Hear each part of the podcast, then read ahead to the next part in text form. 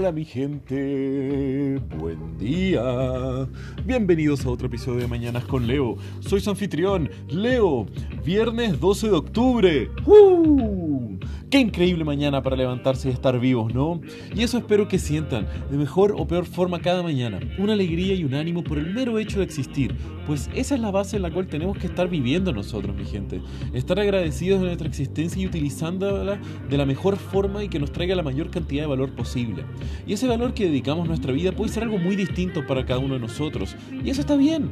Decidirán algunos que es comodidad y estabilidad lo más prioritario, otros querrán dejar algún legado y buscarán trascender mediante sus acciones, y otros querrán ayudar a la mayor cantidad de personas posibles.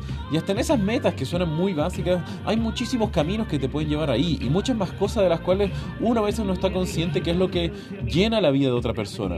Así que, aun cuando a veces nuestros ideales pueden ser muy abstractos, el poder llegar a ellos es hermoso y al mismo tiempo tenemos que focalizarnos en disfrutar el camino donde como llegamos hacia nuestros sueños y no el mero hecho de llegar hacia ellos, pues muchas veces nunca vamos a llegar y debido a eso nos puede alimentar mucho la frustración. Y hablando de la vida y caminos interesantes, hoy le quiero contar la historia de cómo una mujer que terminó actuando en Hollywood y películas que ganaron Oscars, pero que además su mayor contribución, por lo cual es reconocido ahora, es por su capacidad de haber inventado tecnologías y que al mismo tiempo ha aportado a la calidad de vida de millones de personas alrededor del mundo. Nacida como Hedwig Eva Maria Kisla el 9 de noviembre de 1914, fue una actriz austríaca y luego nacionalizada americana, que destacó por su gran belleza y sus roles como una actriz de Hollywood, principalmente trabajando para el estudio MGM. El tema es que luego de su muerte en el año 2000, no solamente han sido sus roles y su belleza en la juventud la que la mantuvieron relevante, pero que al mismo tiempo su aporte científico y tecnológico mediante los avances que ella hizo en eh, la tecnología de telecomunicaciones, lo cual nos llevó para la base del Wi-Fi que nosotros utilizamos el día de hoy.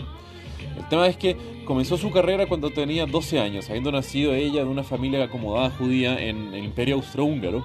Comenzó poco a poco a estar entrando en el mundo artístico, principalmente pues su madre era una pianista y conocía a grandes, a grandes artistas de la época. A los 12 años ella había ganado su primer concurso de belleza y determinó que se quería encaminar en el mundo de la actuación.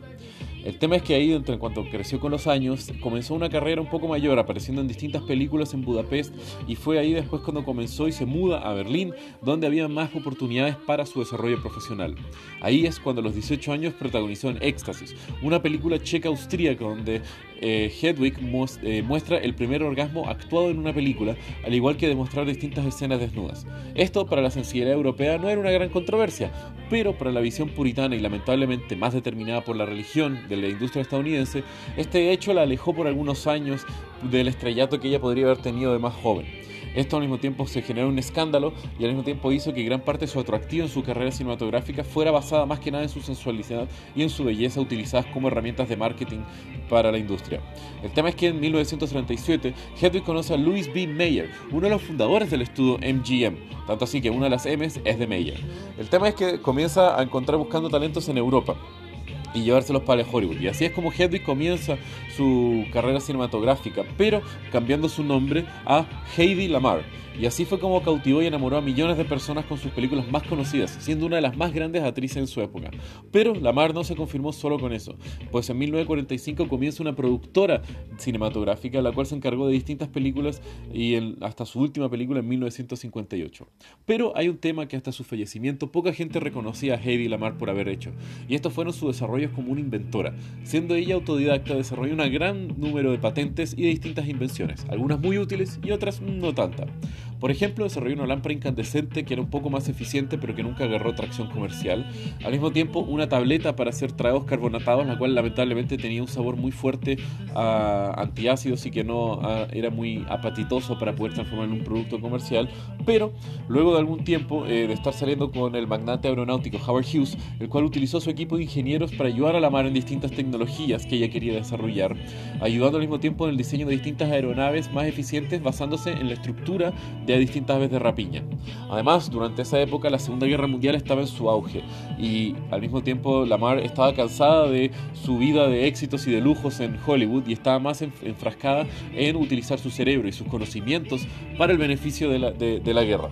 El tema es que Lamar casi renuncia a su carrera de actriz en 1940 para irse a trabajar a un consejo de inventores apoyando al ejército. Pero siguió trabajando eh, como actriz y fue al mismo tiempo unos años después cuando ella utilizó, hizo su mayor aporte, el desarrollando una tecnología de entrega de mensajes codificados mediante una técnica llamada espectro ensanchado por salto de frecuencia, lo cual no fue muy utilizada por el ejército por ser más recalcitrantes al recibir tecnología por inventores fuera del ejército.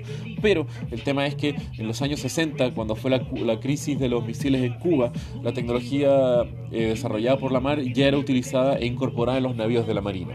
Y lo más impresionante es que esa tecnología que ella desarrolló sentó las bases para lo que pues, sería la transmisión de datos a través de forma inalámbrica, lo que ahora conocemos como la tecnología Wi-Fi. Eso quiere decir, loco, que una actriz en los años 30 fue la inventora que la tecnología que nos trajo el Wi-Fi de hoy. Qué locura y qué impresionante ver cómo alguien pudo haberse desarrollado tan bien en dos aristas que nosotros percibimos como algo tan distante. Y al mismo tiempo, qué triste que solamente nos enteramos de esto cerca de su fallecimiento en el año 2000. Y de una forma póstuma, debido a los aportes de la mar, fueron distintas patentes con distintos nombres y al mismo tiempo gran parte de los registros habían quedado en los archivos familiares y que solamente se dieron conocer al público una vez habiendo fallecido Lamar. Así que poderosa Heidi Lamar por sus aportes al séptimo arte y al mismo tiempo por una vida de entrega a la ciencia y a la tecnología. Fuiste una grande. Y bueno mi gente, si quieren pueden ver los links en la descripción del episodio para saber un poco más sobre este tema y como siempre que tengan un muy buen día. Los quiero mi gente. Besos.